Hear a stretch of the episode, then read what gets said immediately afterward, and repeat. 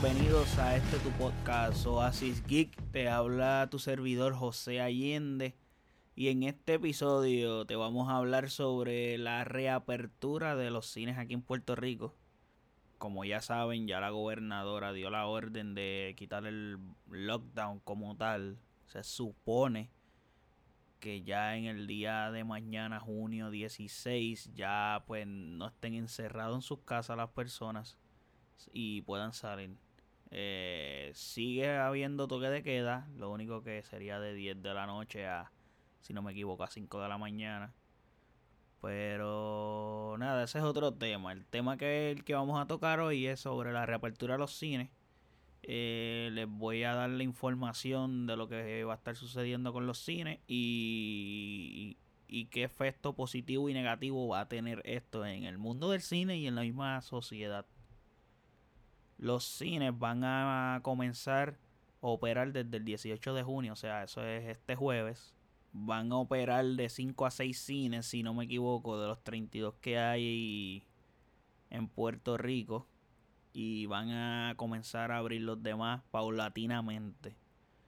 Supongo que eso es para ver cómo está funcionando la cosa con los cines que abran, cómo se va desarrollando la situación, cómo van manejando las cosas debido a la situación del COVID, pero creo que esa es la manera más correcta para mí. Este es mi pensar en caso de que como lo quieren abrir y lo van a abrir, eh, es la manera correcta para hacerlo. Van a abrir el de Montelledra, Plaza del Caribe, que eso es Ponce, Plaza Carolina, Plaza Guaynabo y Western Plaza. Son cinco, no son seis, disculpen, son cinco. Con los que va a comenzar a operar el Caribbean Cinema. Van a tener protocolos de seguridad, obviamente, que es tener la mascarilla todo el tiempo puesta. Temperatura te la van a tomar cuando entres y te van a desinfectar las manos. Va a haber hand sanitizer, supongo que en cada esquina. Eso es muy importante. El suelo va a estar rotulado para que sepas dónde que te tienes que parar para cualquier fila, ya sea para comestibles o para entrar a la misma sala. La venta de comestibles se va a hacer online igual que las taquillas. Aquí quiero tomarle un poco de tiempo porque esto ya existía, o sea, ya existía lo de comprar los comestibles online. Lo que pasa es que mucha gente no lo sabía. Igual que las taquillas ya existía. Lo que pasa es que el proceso de compra de taquilla era horrible, era pésimo. Y lo que van a hacer ahora, que es algo que por, por lo menos a mí, como personalmente, como soy fanático del cine y yo soy un usuario literalmente semanal del cine, antes de la situación del COVID, yo era un usuario, yo era un cliente semanal del cine. Usuario se escucha feita esa palabra. Este, yo era un cliente eh, semanal. Mi con esta situación de las taquillas es que está bien que lo hayan hecho por fin, gracias a Dios que ya lo hicieron, pero lo que me molesta es que hayan esperado hasta que pase esta situación para hacerlo, algo que ya tienen que haber hecho hace años. El proceso que tenían antes, porque era algo bien complejo, la aplicación de Caribbean Cinema antes era un asco, era un asco de aplicación, esa aplicación daba vergüenza. De que yo ni la tenía, yo entraba directamente del navegador del teléfono o de la computadora y accesaba ahí para ver las tandas. Entonces era algo complicado porque tú ves las tandas en caribbeancinema.com, pero para comprar tenías que ir a Caribbean Pay, que era otra página aparte. es como que es la misma compañía, no sé cuál es el Revolut. es un era, era un desmadre. Ahora le dieron upgrade a la aplicación y me puse a investigarlo un poco y ahora está más friendly, está más intuitiva la aplicación. Pues ahora como el protocolo nuevo va a ser tener taquillas digitales, o sea, supongo que te escanearán un, bar, un QR code, un barcode, lo que sea que te den cuando compres una taquilla desde el mismo teléfono. Eso es algo que tienen que haber hecho hace años, porque antes del COVID, cuando tú comprabas taquillas online, porque yo, yo casi siempre yo compraba taquillas online y más cuando iba a salas premium como IMAX, CSC o, 4, o 4D. El proceso era que compraba la taquilla online, cuando yo llegaba hay una máquina donde tú pones un código que te dan cuando compras la taquilla online, y ahí te imprime el boleto eh, físico.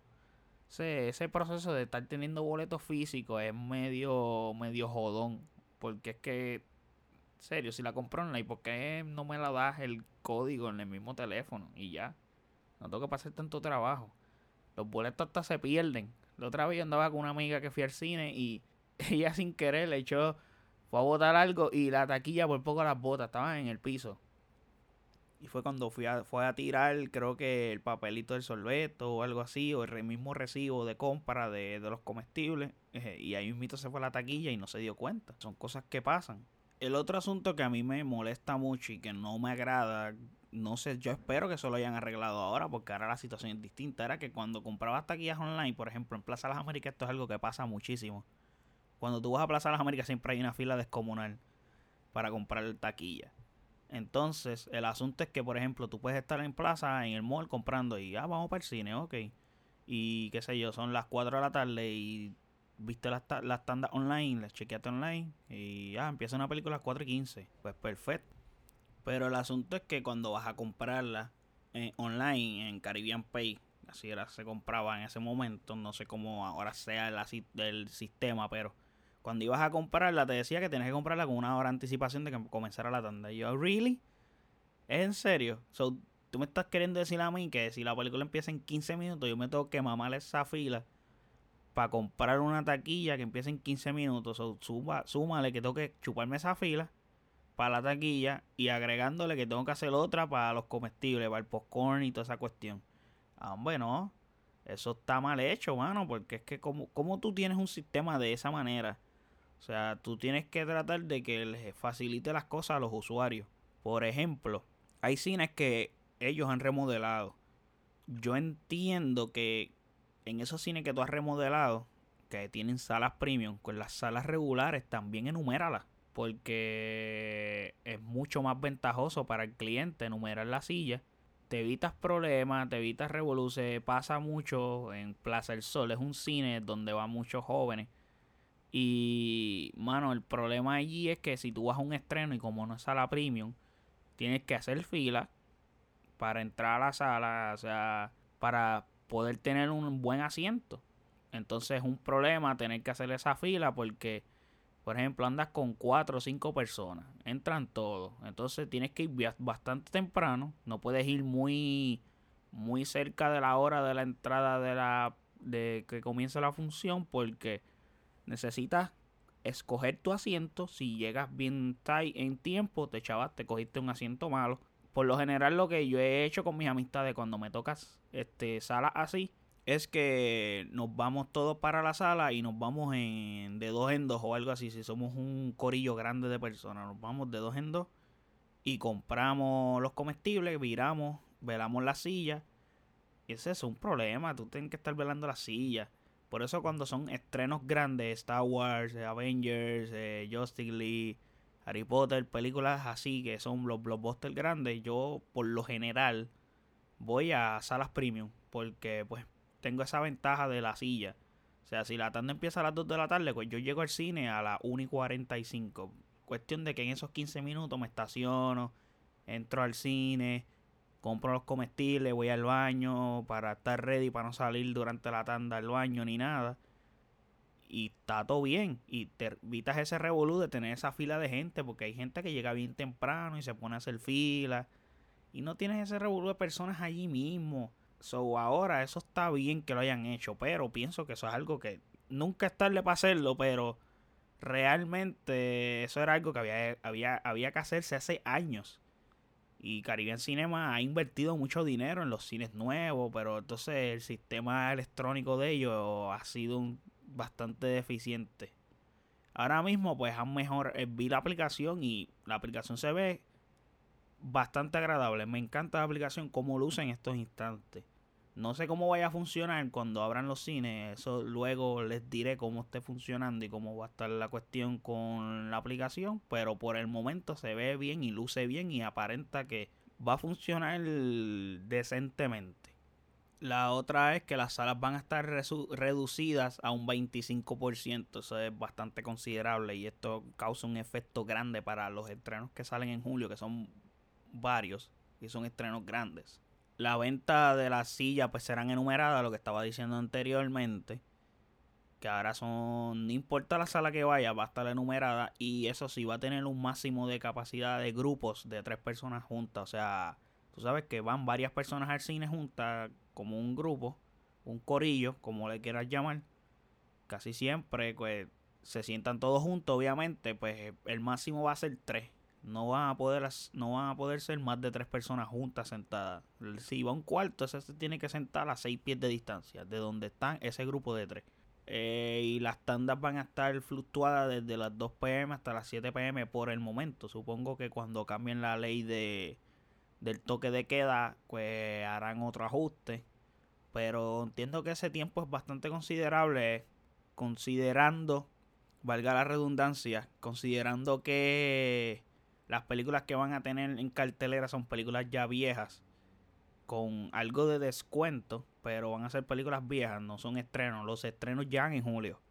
So, eso junio, en la mitad de junio, que junio 18 hasta principios de julio, es como un test de cómo va a estar corriendo la, situación con el COVID y el mismo cine y cómo, vamos a, cómo va a funcionar. So, está bien. No me molesta. Y para los que tienen todavía, los que tienen ese deseo tan grande de ir al cine, yo soy uno, pero yo todavía estoy tomando con pinza esa decisión de ir o no porque es un lugar cerrado. Tengo, todavía tengo muchas dudas y yo tengo un pánico, un terror a esta cuestión del COVID que tengo que tomarlo con pinzas. Las películas que van a estar carteleras son Yerbabuena, Todos íbamos a ser reyes, Sonic, The Call of the World, The Hunt.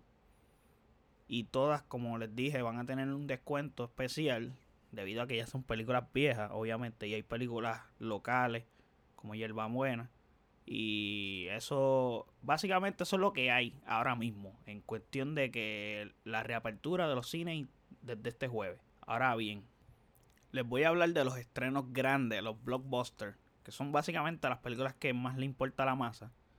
Estos estrenos que se afectaron y, qué efecto van a tener ahora con sus nuevas fechas. Voy a comenzar con Mulan, que ahora mismo está para julio 24. Creo que sería el primer estreno grande después del COVID-19 que va a estar estrenándose en los cines y ese estreno estaba para marzo. Justamente en marzo fue que comenzó este revolú de la pandemia. Acá en América, en, acá en América, acá en Estados Unidos, Puerto Rico, México y los países de Latinoamérica. Mulan es una película que pues va a tener que competir con Tenet, que la atrasaron, estaba para julio 17, que esa era su fecha original. Pero Warner se mantuvo ahí, pero creo que lo pensaron mejor y decidieron mover las dos semanas porque es que tienen a Wonder Woman también. Y luego hablaré de Wonder Woman, pero Warner eh, Tenet llegará el 31 de julio, luego de que exactamente Warner la trazara dos semanas, que creo que es ideal y es perfecto. Así tienen un margen de como una semana con Mulan. Wonder Woman, que llegaría para el 14 de agosto, la retrasaron para el 2 de octubre. Esta movida para mí fue excelente de Warner porque viendo la situación de los cines, como ya les comenté, que por ejemplo aquí en Puerto Rico van a comenzar con un 25% de la ocupación de, las sillas en la sala. Eso es, eso es una cuarta parte del cine, no es ni la mitad. Tenet va a necesitar mucho tiempo en, en el cine para poder generar o estar cerca de lo que ellos estimaban en taquilla. Porque pues la situación en la que estamos viviendo no es una situación normal, es anormal. So, esta situación anormal en la que estamos viviendo es, es compleja y pues necesita ese margen. Entonces, Wonder Woman estando el 14 de agosto, era como cuando tú te disparas en el pie, porque las dos películas son del mismo estudio, que son de Warner, entonces iban a competir entre ellas. Obviamente la gente va, pero el, el asunto es que no estamos en un tiempo normal. Warner se podía dar ese lujo cuando las salas de cine podían tener la capacidad completa, porque la gente va. Y Wonder Woman era una película que todo el mundo está esperando, y Tenet también, igual que Mulan. Pero Mulan y Tenet son dos estudios diferentes y ellas dos pueden competir, pero entonces para Warner no es, no es contraproducente tener a Wonder Woman y Tenet a la misma vez. Son del mismo estudio. Pero entonces la retrasaron para el 2 de octubre, una fecha que dejaron libre con Venom. Y esa fecha está perfecta, está limba. El octubre está súper bello para Wonder Woman. Wonder Woman se va a curar ese mes. Y pienso que va a, va, va a recaudar mucha taquilla. Y, y yo tengo mucho hype por esa película realmente. Se ve, se ve brutal. Se ve brutal. Y la retrasaron casi un año. Literalmente un año porque estaba para noviembre, si no me equivoco, del año pasado. La retrasaron hasta verano. Y por la situación del COVID, pues fue otra vez retrasada para agosto y ahora otra vez retrasada para octubre. Pienso que este tiempo, el, el, primer retraso que tuvo, que fue que la directora pidió más tiempo para poder terminarla, no me molesta realmente cuando un director hace eso, porque si tú te vas a tardar un poquito más con el producto, pero el producto que me vas a entregar es de excelencia, es de calidad, tárdese. A mí no me molesta que tú lo retrases, obviamente estoy loco por ver el producto, pero para que me entregues un producto que no está terminado que le hace falta trabajo por sacarlo, porque te urgía el estudio te estaba apresurando, pues mejor no lo haga. So, no me molesta que haya hecho que lo, que retrasen.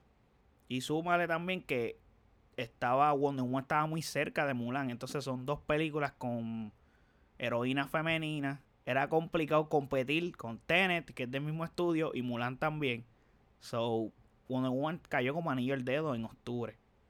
A Place parte 2. Yo creo que esta película es de las más que yo estaba esperando realmente este año y tenía muchos hype. Bueno, lo tengo todavía.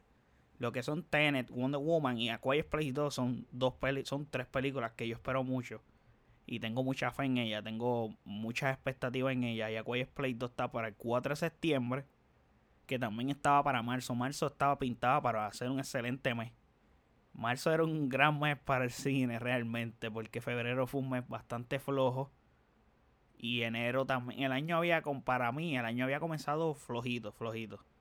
Y mira que vi películas buenas porque vi Just Mercy, que es un peliculón. Este. Había una que se llamaba Little Woman, buenísima película. Me encantó que fue nominada a los Oscars también, por cierto. Otra película que atrasaron, que estaba para verano, era Soul, que, que era de Pixar. Pixar, la última película que vi en el cine fue de Pixar, curiosamente, que fue Onward. Después la pusieron en Disney Plus, me enojé tanto porque, caramba, yo pude haber ido a ver otra película, pero ajá. Yo soy fanático de Pixar, para mí Pixar son unos duros, están a otro nivel. Y Soul era una película que yo la tenía dentro de mi top 10 de las más esperadas. Junto a Quiet Place Part 2 y Tenet y Wonder Woman. Las cuatro que acabo de mencionar, las tenía en el top 10 de las más esperadas. Y se pospuso el 20 de noviembre pues en noviembre este año está pesado porque tiene Wonder Woman está en octubre, pero yo estoy seguro que para esa fecha Wonder Woman todavía está recaudando como cosa loca. Y, en noviembre está Soul y está Black Widow, que esa fue otra que la tenían en mayo, que yo la esperaba mucho también. No, no sé si la tenía en mi top 10, pero sí la esperaba mucho, tenía mucha fe en ella. Y ahora pues la tienen para el 9 de noviembre. Y pues las dos son Disney, so Disney compite ahí, pero son dos géneros totalmente distintos, o pueden convivir juntas en taquilla. La otra es No Time to Die, que la de James Bond. Ok, yo tengo un hecho con esto porque yo no las he visto las películas de James Bond, pero esta película yo le tenía hype. Realmente el trailer se veía espectacular. Yo vi, yo vi Casino Royale y si te soy sincero, no me recuerdo ni de qué trataba ni nada. Sé que era un película, sé que a mí me encantó pero no recuerdo de qué trataba ni nada. Yo estaba ready en abril para tirarme el maratón esa semana que saliera No Time to Die. Que por cierto fue la primera que comenzó con los retrasos. Tan pronto empezó este revoludo del COVID, fue la primera que empezó a mover fecha. Y ella también está para noviembre.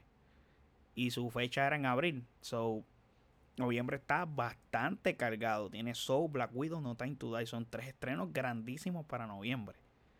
Y es la última película que va a ser Daniel Gregg como el agente 007. So, esta película pinta para hacer cosas grandes. Y realmente las películas de James Bond, como tengo entendido, son buenas. En general, casi todas son buenas. Algunas son mejores que otras, pero por lo general son buenas películas. Hay unas que son cabronas, como Casino Royale, que es la única que he visto, que puedo opinar de ella, y no tanto porque no la recuerdo. Pero es buena, es buena. Ghostbuster Afterlife, que también salía en julio. Esa la trazaron para el año que viene. Esa se fue por el barranco para el año que viene.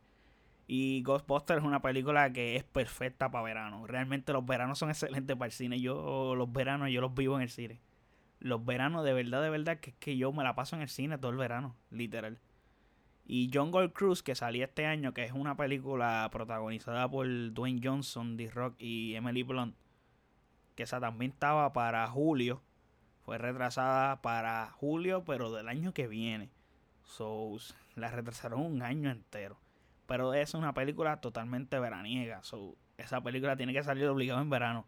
Ahí no hay forma ni manera que la lancen en otra fecha que no sea entre junio y julio. Creo que junio es la fecha perfecta. Julio es la fecha perfecta para ese estreno. Morbius, que también estaba para julio. Julio de este año estaba muy cargado. Y Morbius la atrasaron para el año que viene también. Venom, que estaba en octubre, la atrasaron para el año que viene también. Muchas, muchas películas se vieron afectadas. Pero el asunto es este, que yo pienso, este es mi pensar, es que los estudios ahora lo que harán es que si tienen varias, eh, varios estrenos grandes van a tener una distancia de fechas bastante considerable porque es que necesita que sus propias películas tengan la mayor cantidad de tiempo posible en los teatros para poder recaudar la mayor cantidad de dinero. Porque debido a la poca capacidad de personas que pueden estar en las salas de cine, pues tú necesitas que la película esté mucho más tiempo. Eso sí, yo pienso que cuando la gente ya coja la confianza de poder ir al cine, el flujo de personas durante todas las tandas va a ser mayor.